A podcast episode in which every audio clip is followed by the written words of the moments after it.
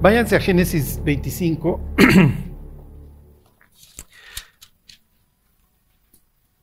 y le seguimos con esta historia familiar. Y les digo familiar porque pues, finalmente Dios va a ventanear a esta familia. Acuérdense que la Biblia es un libro equilibrado, o sea, va a ventanear a sus protagonistas. Sí, o sea, no, no, no, no se va a dedicar a hablar maravillas de, de sus protagonistas. Al contrario, va a poner esas, pues, esas escenas muchas veces oscuras, este, que nos muestran a un Dios que no tiene problema en sacar adelante a las personas más allá de sus miedos, de sus problemas y a veces, como en este caso, de su falta de fe. Sin fe, ¿se acuerdan? Es imposible agradar a Dios. Y cuando nosotros no vivimos por fe, em, intentamos controlar las circunstancias y acabamos, desgraciadamente, en donde no queríamos terminar. ¿Están de acuerdo? Entonces tengo este miedo, Dios, pero no creo que tú me puedas sacar adelante, entonces empiezo a controlar y acabo en el desastre que quería evitar. Y es el caso de esta historia. ¿Se acuerdan? a ver, vamos a repasarlo. 25-19. Esos son los descendientes de Isaac, hijo de Abraham. Abraham engendró a Isaac. ¿Qué tiene de importante esta familia? Bueno, pues sucede que la humanidad se acaba de portar muy, muy mal. ¿Ok? La humanidad, lejos de dispersarse a lo largo del y ancho del planeta, tiene a bien reunirse en una llanura. ¿Se acuerdan? Vamos a buscar algo planito y vamos a hacer una torre cuya cúspide llegue hasta el cielo. Y según el comentarista que lean, la idea era irse a vengar de Dios por el diluvio. La otra, otros dicen, hay que hacer que Dios baje aquí, se vuelva como uno de nosotros. lo que sí se ve, lo que sí nos deja claro la historia de Babel, es que Dios sabe que ya no se van a detener. Y una forma de, Dios de tratar con misericordia a la humanidad es, mire, te voy a fragmentar, voy a dividir tus lenguas y eso me va a dar tiempo, ¿ok? Eso me va a dar tiempo para que, para que efectivamente pueda yo generar una familia a través de la cual yo pueda bendecir al mundo entero y yo pueda arreglar tu problema. ¿Cuál es mi problema, Dios? Tu problema es el pecado. Ese es tu problema. Vuelve a colocar al ser humano en el paraíso con el mismo corazón y vas a volver a tener tribunales de lo familiar. Tan, tan. El problema del ser humano no está en sus circunstancias, está en su corazón. Ok, divido a la humanidad, ya, y yo genero, diría Dios, una nación. ¿Ok? Y para que la idea es que mi poder se perfeccione en la debilidad, diría Pablo, y para que el resto del mundo entienda, genero una nación a través de un tipo que es tan prangana que no le alcanza para comprar mujer. Acuérdense que entonces y ahora las esposas cuestan, ¿ok? Abraham no tiene un centavo donde caerse muerto y entonces anda con su hermana. Esto no es casualidad, el Señor es pobre, no tiene dónde caerse muerto. en las leyendas que contaban los judíos, el papá Tare era un alto funcionario en, el mundo de Nimrod, en Ur, que es de donde sale, y cae en desgracia porque tiene un hijo que cree en este Dios este, que está sobre todos los demás, y entonces tienen que salir huyendo. Entonces casi casi con una mano adelante y otra atrás.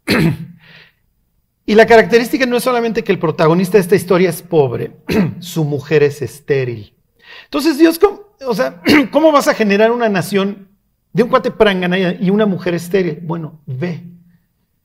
Y entonces nos cuenta la historia de Abraham, como batalla, etcétera, las quejas de Sara, ya ves que Dios me ha hecho estéril, la culpa es de Dios, etcétera, ¿no? Eventualmente Abraham va a salir adelante, van a ser el hijo de la promesa, le hace Isaac. Isaac se casa, Isaac tiene el mismo problema que tiene su padre, su mujer es estéril. nuevamente, pero Isaac, lejos de caer en la tentación de le voy a ayudar a Dios, pasa 20 años orando.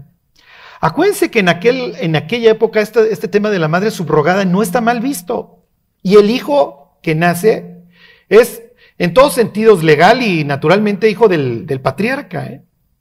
Pero Isaac no va a caer en esa trampa. Isaac va a ser un hombre de fe y voy a esperar y voy a esperar y 20 años esperando a que su mujer eventualmente dé a luz y eventualmente concibe. ¿Ok? bueno, versículo 20. Y era Isaac de 40 años cuando tomó por mujer a Rebeca, hija de Betuel, arameo, de Padan Aram, hermana de Labán arameo. ¿okay? La Biblia habla de exilio y restauración y esta mujer regresa, por así decirlo, del exilio o sale del exilio para incorporarse al plan de Dios. ¿Ok? Les hago un paréntesis. Piensen en estas palabras de Pablo. Pablo les dice, más ahora conociendo a Dios, o más bien, siendo conocidos por Dios. Entonces, esta idea de que salgo del exilio, cuando una persona se convierte, empieza a conocer a Dios y literalmente puede decir que Dios la conoce, Dios me conoce. ¿ok? Entonces Rebeca sale de este exilio y se incorpora al plan de Dios. Ok, versículo 21. Y oró Isaac a Jehová por su mujer que era estéril y lo aceptó Jehová y concibió Rebeca su mujer. Claro, más adelante dice que tiene 60 años cuando nacen los chamacos. Como que uno lo lee y dice, ah, qué bueno, o sea, como que, oye, llevamos tres meses de casados y nomás no, no me embarazo. No te preocupes, ahorita oro y, y Dios nos contesta. No, ahorita oro y pasan cinco, diez, quince. Va a haber muchas cosas por las que vamos a orar, muchos, muchos años. Ok, lo acepta Dios y concibió Rebeca su mujer y los hijos luchaban dentro de ella y dijo, si es así, ¿para qué vivo yo? Pues no exageres, están peleando tus gemelos allá adentro. Sí, sí, pero ¿cuál es el temor de Rebeca? ¿Quién se acuerda? Abel y Caín. La historia sigue, estas historias para nosotros son muy antiguas, para ellos están frescas en el cerebro.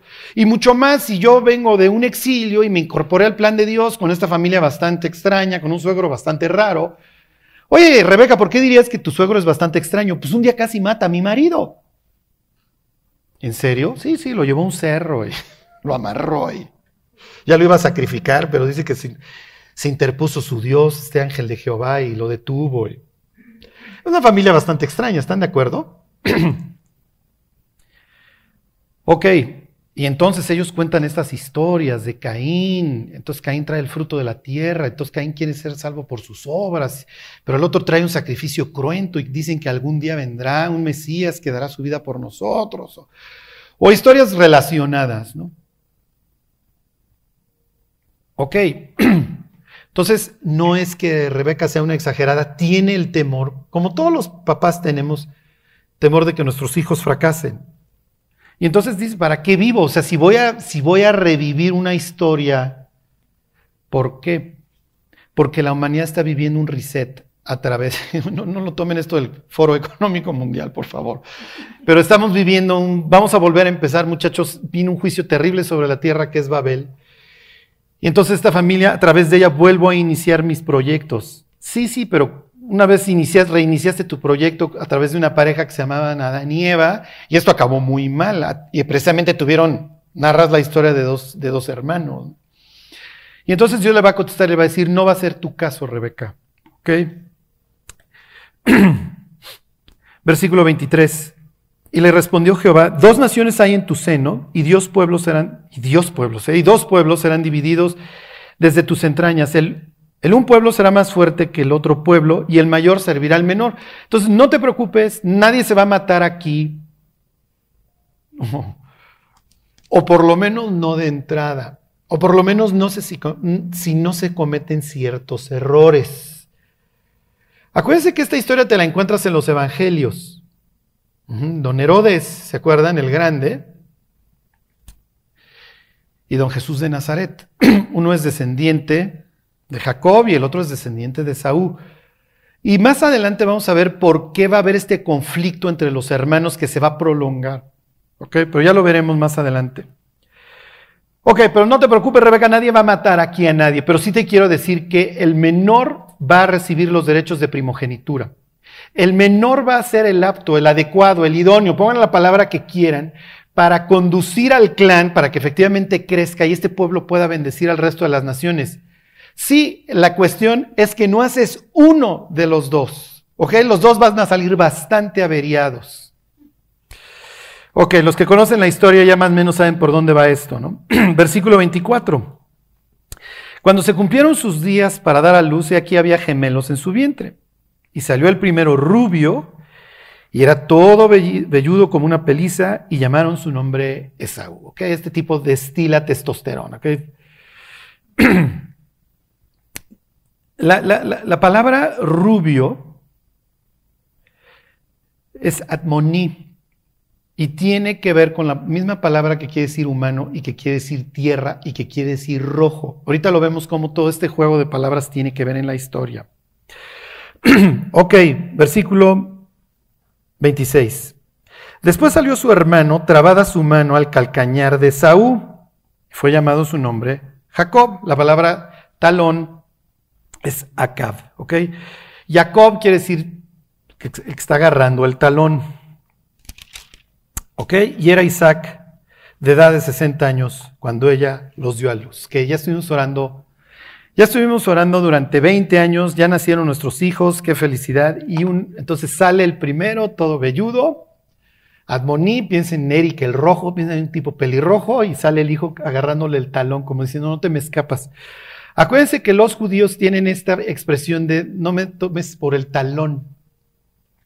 ¿Ok? Nosotros diríamos lo mismo, no me tomes el pelo. Es exactamente lo mismo, no me estés vacilando, no me engañes. Esa es la expresión. ¿Ok? Entonces Jacob se va a caracterizar por eso, por ser tranza, por ser tramposo. Ya les pongo un ejemplo.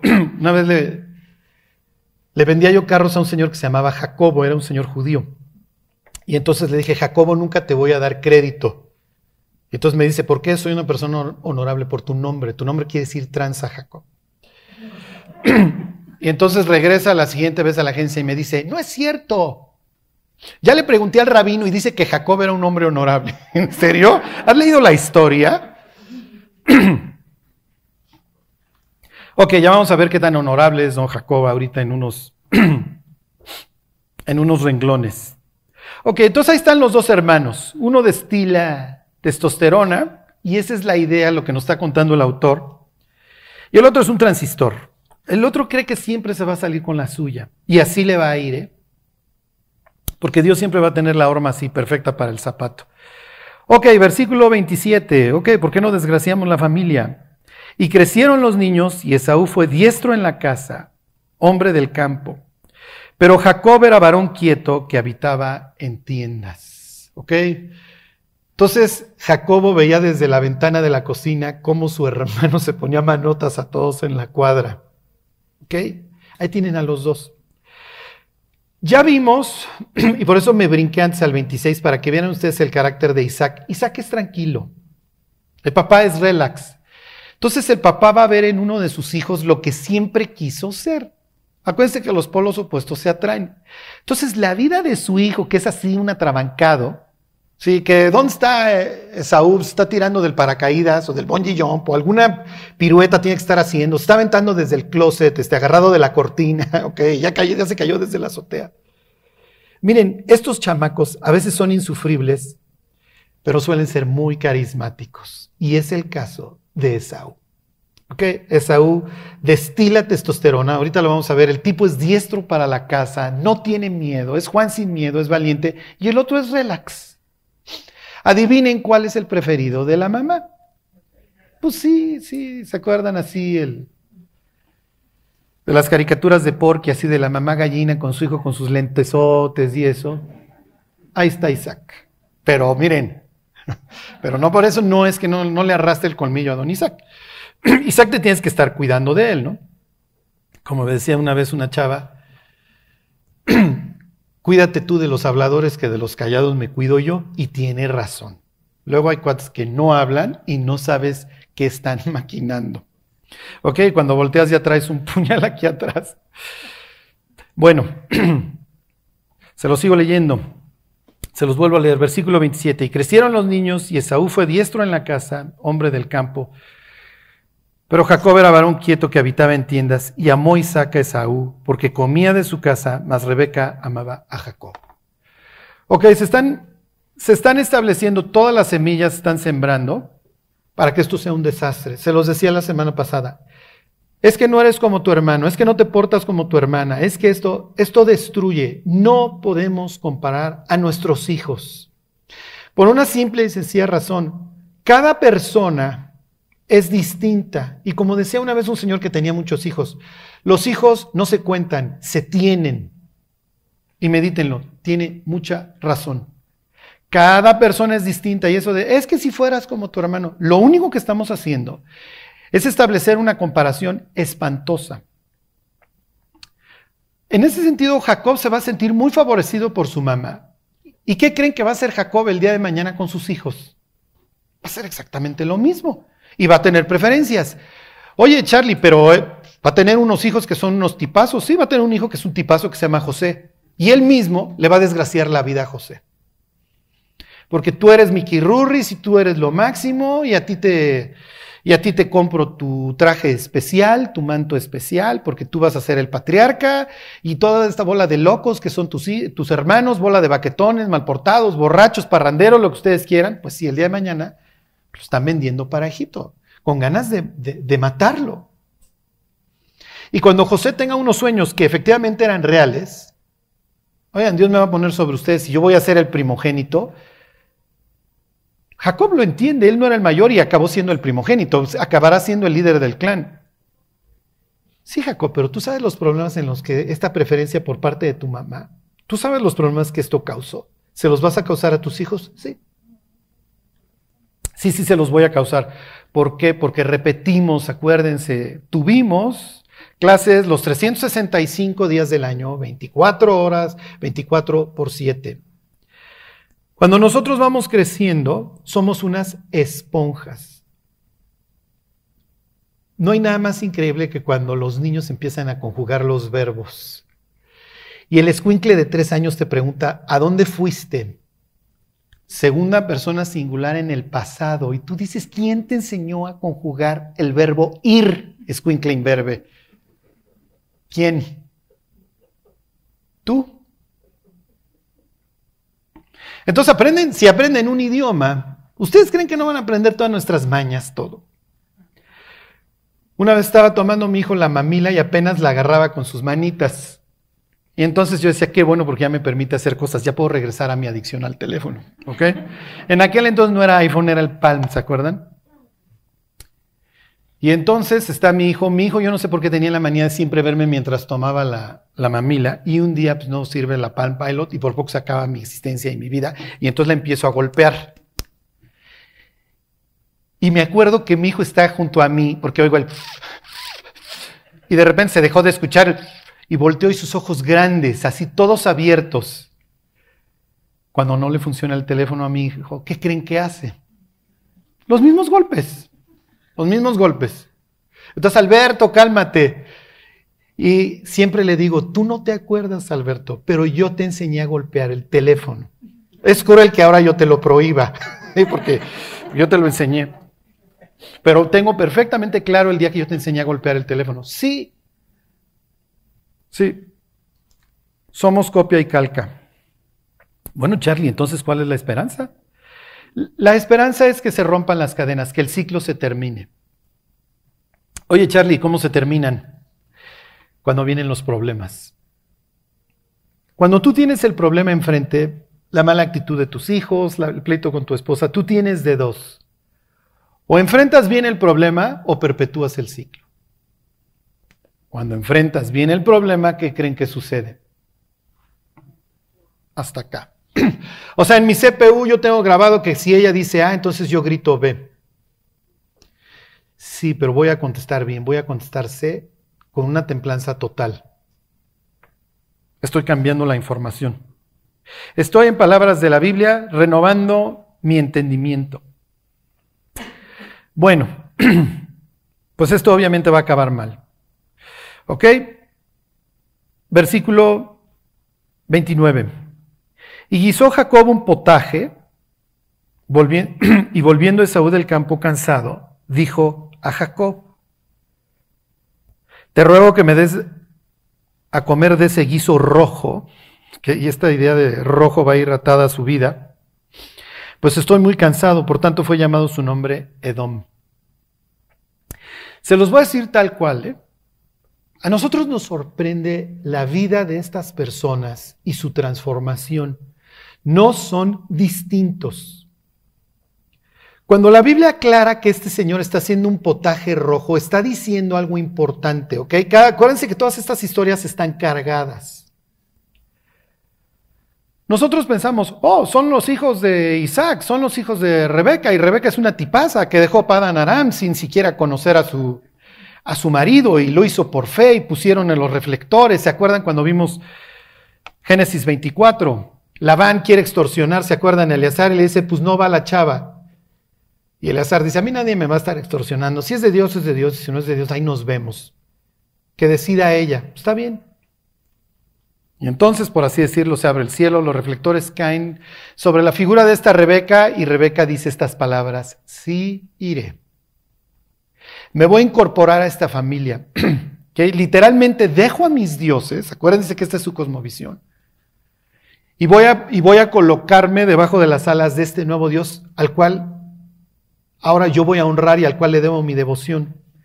Ah, bueno, pero ¿y, de aquí todo es felicidad? No, no, de aquí no todo es felicidad, al contrario, lo que vamos a ver es una tragedia. Los siguientes, vamos, estamos en el 26, los siguientes 25 capítulos, ¿eh? hasta que lleguemos al 50. Esto no se compone. Charlie, ¿cómo se componen las cosas cuando las personas se convierten? Y, les digo convertirse en un sentido de regresar. ¿Se acuerdan que para los hebreos la palabra arrepentimiento es ¿Cuál es la palabra literal para ellos?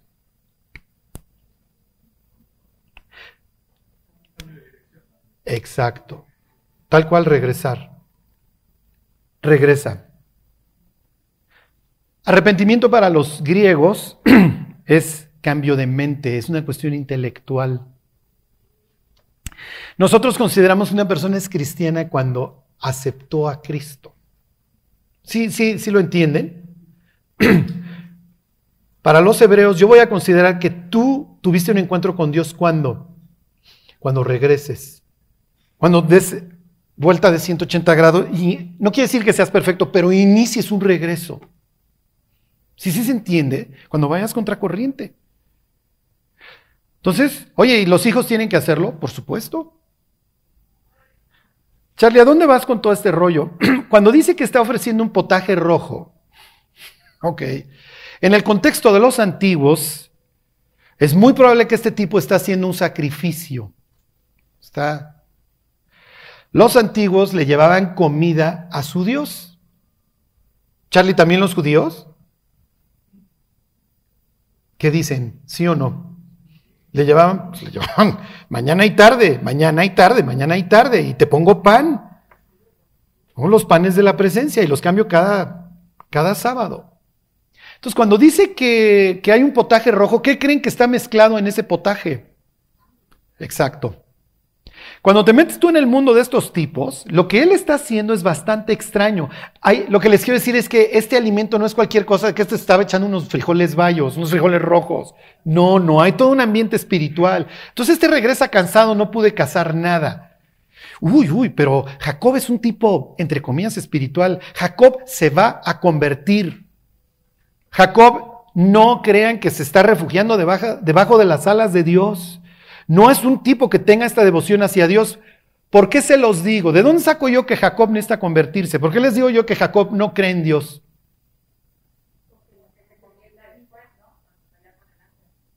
Sí, tiene razón Mildred.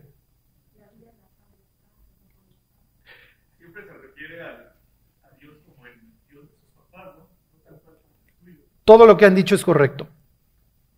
Todo lo que han dicho es correcto.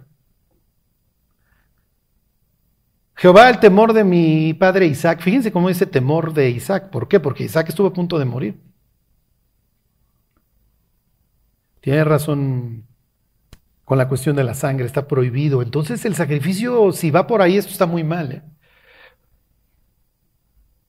¿eh? A ver, pero ¿de dónde saco que, que Jacob no, no tienes confianza en Dios.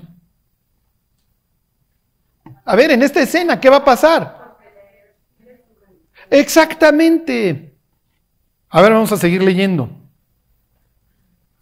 Este, ontoy. Versículo 31. Y Jacob respondió, véndeme en este día tu primogenitura. La, la primogenitura tiene una cuestión de lana, ¿ok? Te llevas el doble del resto de los hermanos. Si tienes cinco hermanos, bueno, pues te llevas una quinta parte más. Pero si nomás son dos, ¿cuánto más te llevas? 66-33, me voy a volver millonetas. Y acuérdense que Isaac le va a ir bien en la vida. Dios lo va a bendecir. ¿Qué le interesa a Jacob? La semana pasada yo les decía que esta historia la va a repetir Jesús. Ok, ya lo veremos en su momento.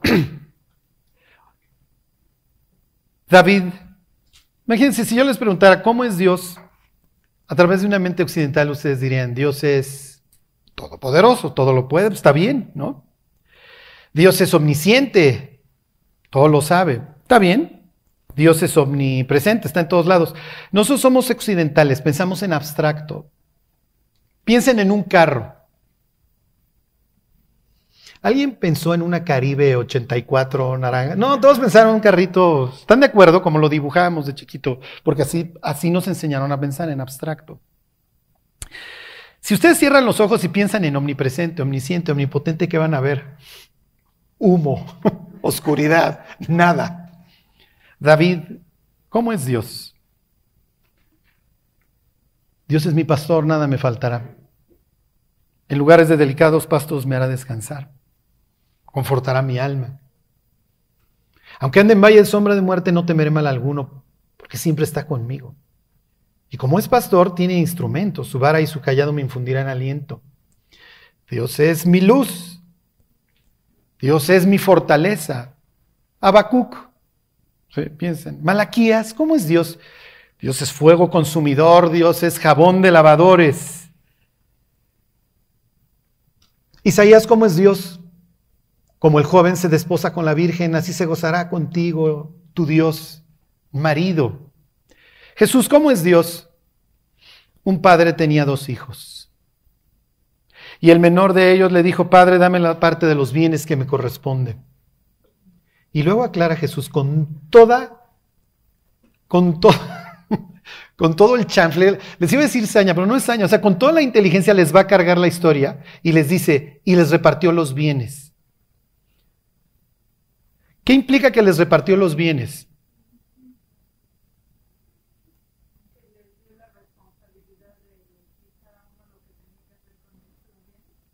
Eres increíble, Leonor, y es increíble tu respuesta, pero no. Hoy vienes muy elevada.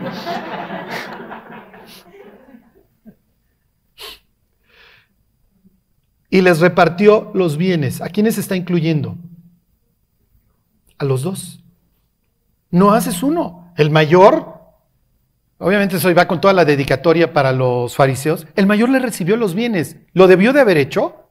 Por supuesto que no. Cuando el menor le dice, dame la parte de los bienes que me corresponde, le está diciendo, ojalá estuvieras muerto. Y si el mayor es tan acá como se, se, cree a sí mismo, ¿cómo crees, papá? Pues es tu dinero. No, no, para mí es el doble. Vénganos tu reino.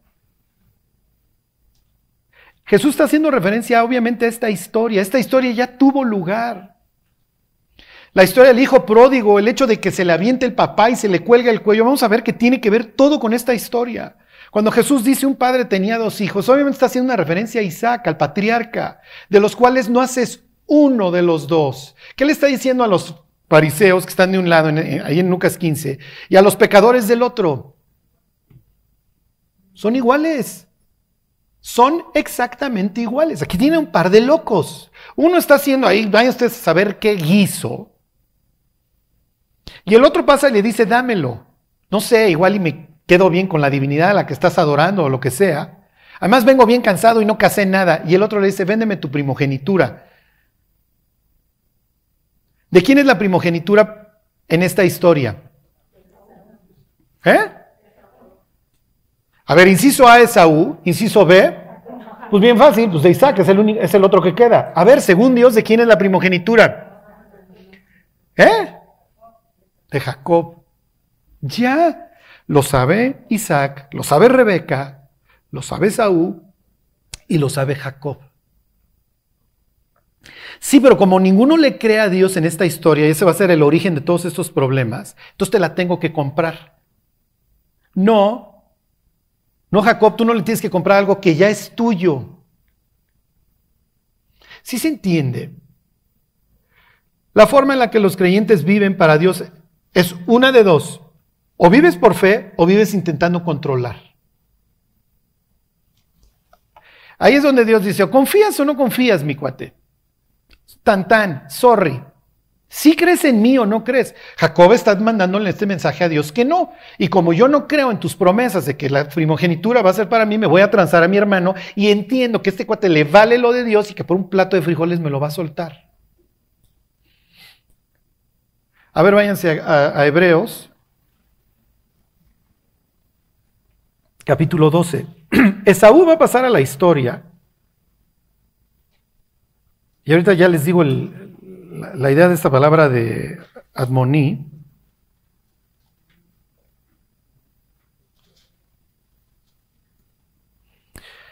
este, ¿qué les dije? 12.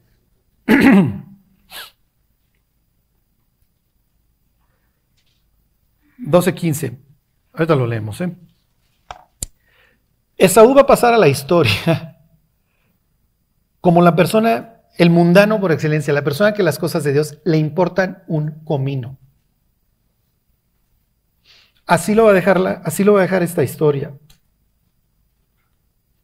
En ese sentido va a ser como Caín. Caín trae el fruto de la tierra. Caín va a ser ciudades. Caín va a intentar arreglar el caos a través de sus medios y con independencia de Dios. Por eso es que llegan al Apocalipsis 16 y dice, y las ciudades de las naciones cayeron. Todo este intento del ser humano de vivir independiente de Dios se desmorona. Ok. Sí, Mildred.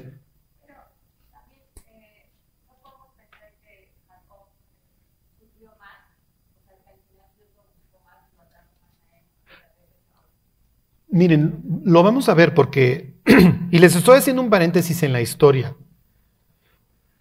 Como, como digo, los que conocen la historia saben que esto acaba bien, después de un desastre.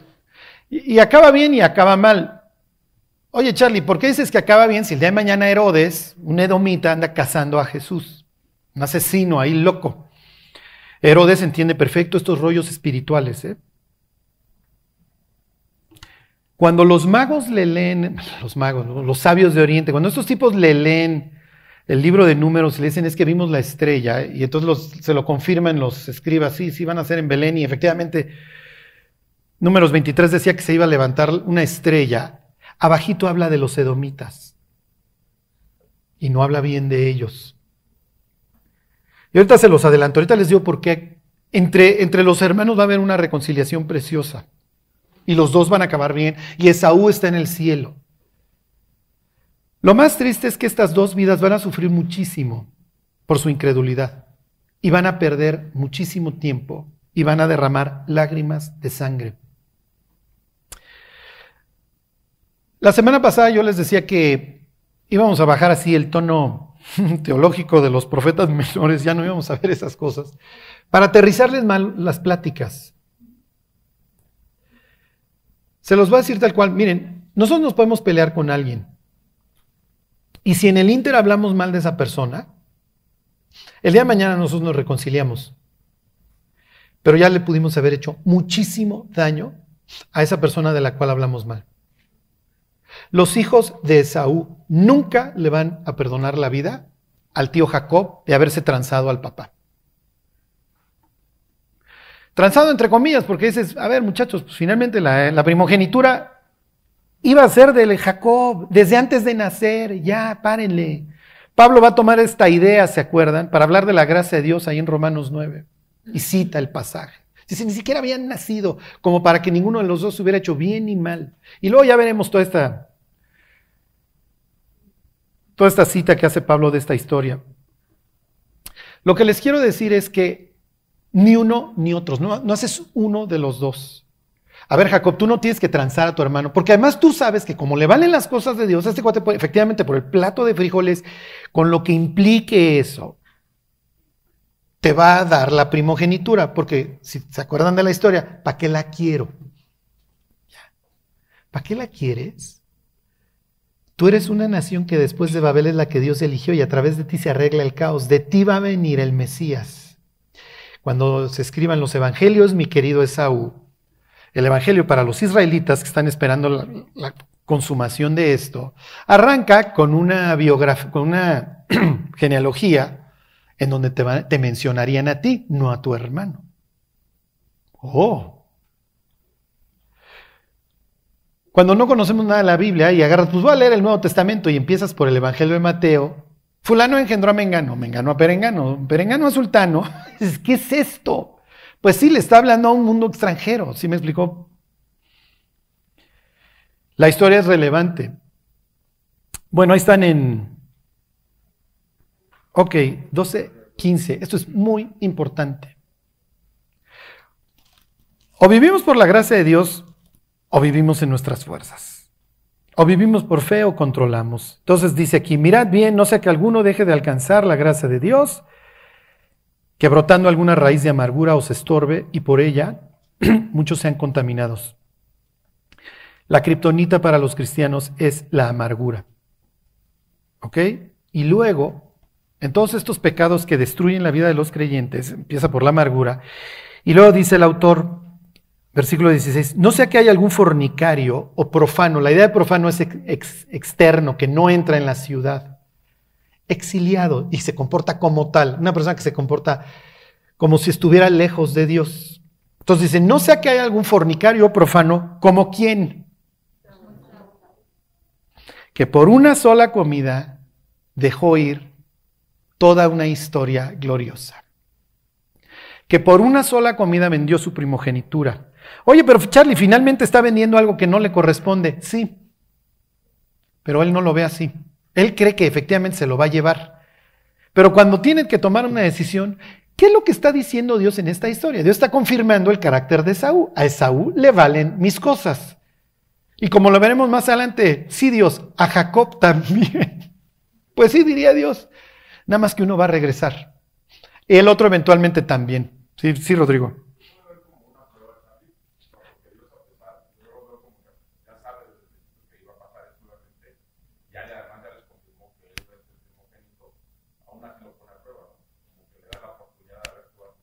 Sí, efectivamente, es una prueba para toda la familia. ¿Y qué creen? Toda la familia va a tronar. a ver, regresense a la historia. Y ya terminamos. Este, bueno, miren, me, regreso a lo que les estaba diciendo. Cuando dije voy a hacer algo más aterrizado, tal vez hoy alguien diga, Charlie, hoy no, era no estás aterrizado. Pero bueno, este, era pensando en todas esas veces que, ¿cómo les diré? Que, nos falta fe y que sufrimos. Y que literalmente como Jacob acabamos rengueando después de estos encuentros con Dios. Y lo que me motivó a darles este estudio, literalmente son las palabras que le dice Jacob a Faraón, largos y malos han sido los años de tu siervo. Y Faraón ha de haber dicho, no, no, ¿cómo crees? O sea, ve la familia que tienes, ve a José, es un tipazo.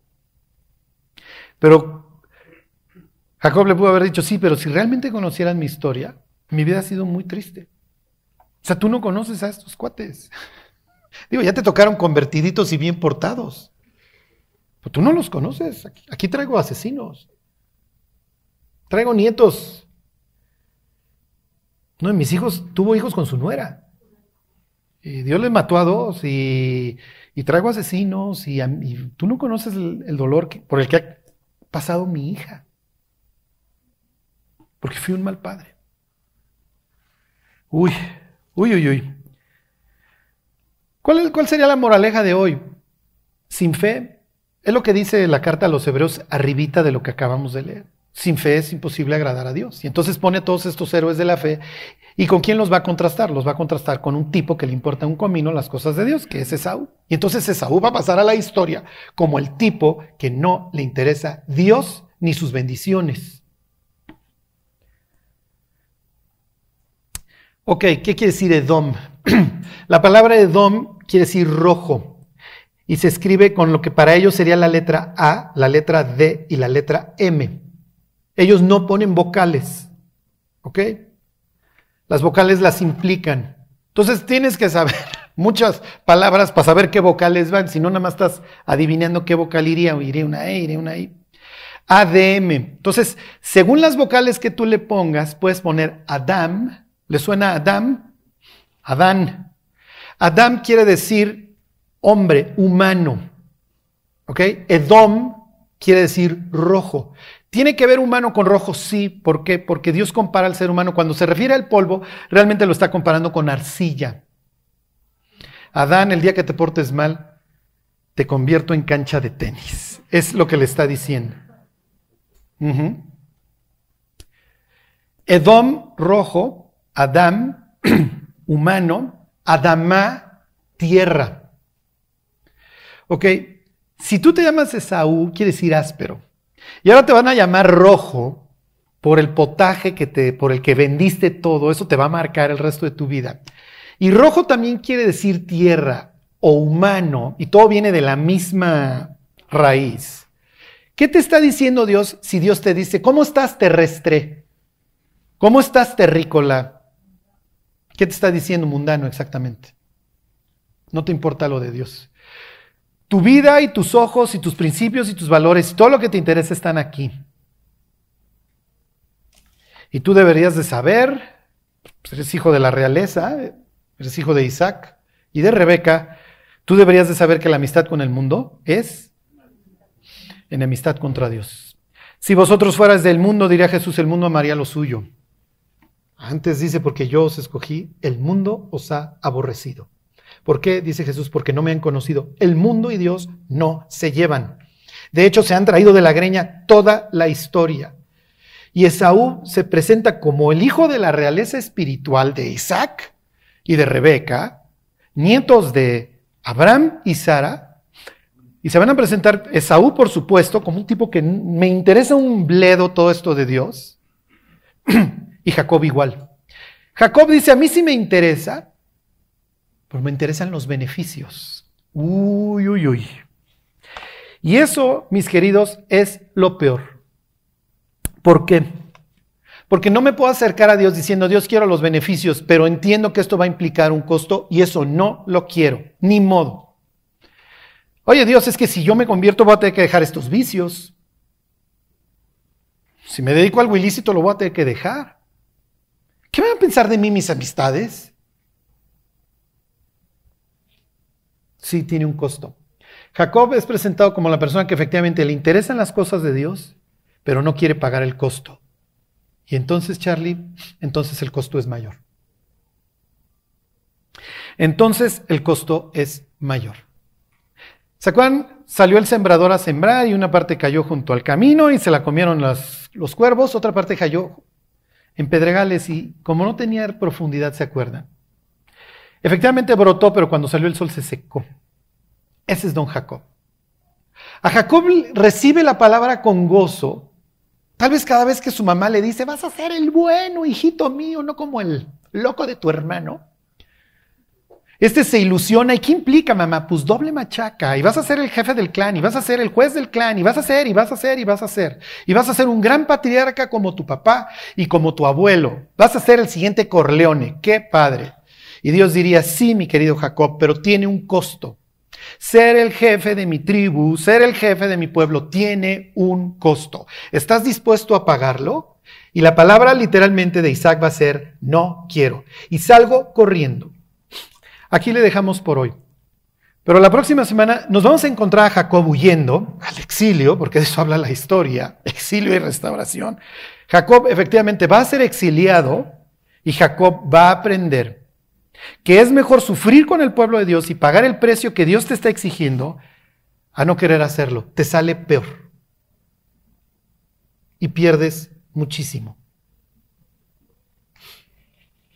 La pregunta de los 64 mil sería, ¿sí crees?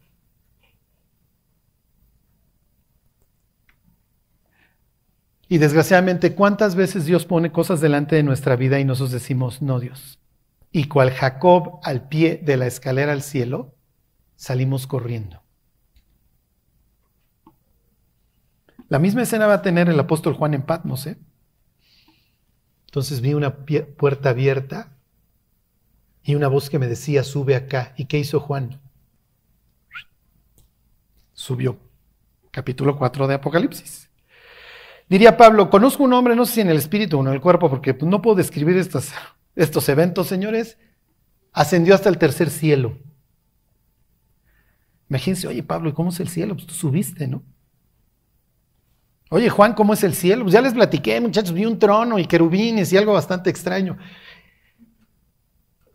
Jacob estuvo al pie de la escalera y Dios diciéndole, ¿quieres ascender? Y salió corriendo. Es hasta cierto punto la historia de muchos de nosotros. Yo sé que tú me estás llamando a algo más alto, pero no quiero. Bueno, pues no nos vayamos a quedar allá abajito, ¿eh? No nos vayamos a quedar allá abajito.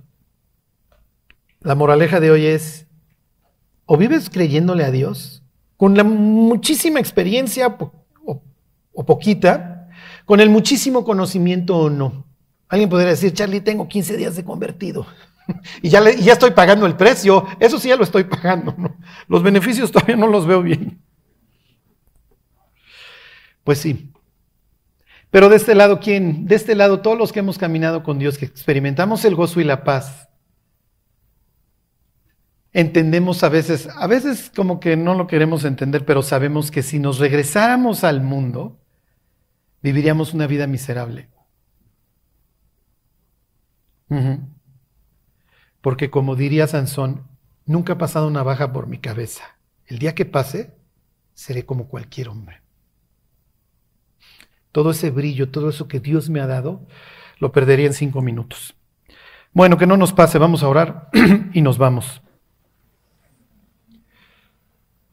Dios, te queremos dar gracias por tu palabra, Dios, por, por todas estas historias que dejaste para nosotros. Dios pidiéndote que ninguno de los que estamos hoy aquí deje de alcanzar tu gracia. Ayúdanos, Dios, a vivir por tus cosas. Confírmanos, Dios, en tus promesas, en tus planes, en tus propósitos para nosotros. Y ayúdanos, Dios, a quitar los ojos de este mundo y a ponerlos allá arriba en donde estás tú. Te lo pedimos, Dios, en el nombre de Jesús. Amén.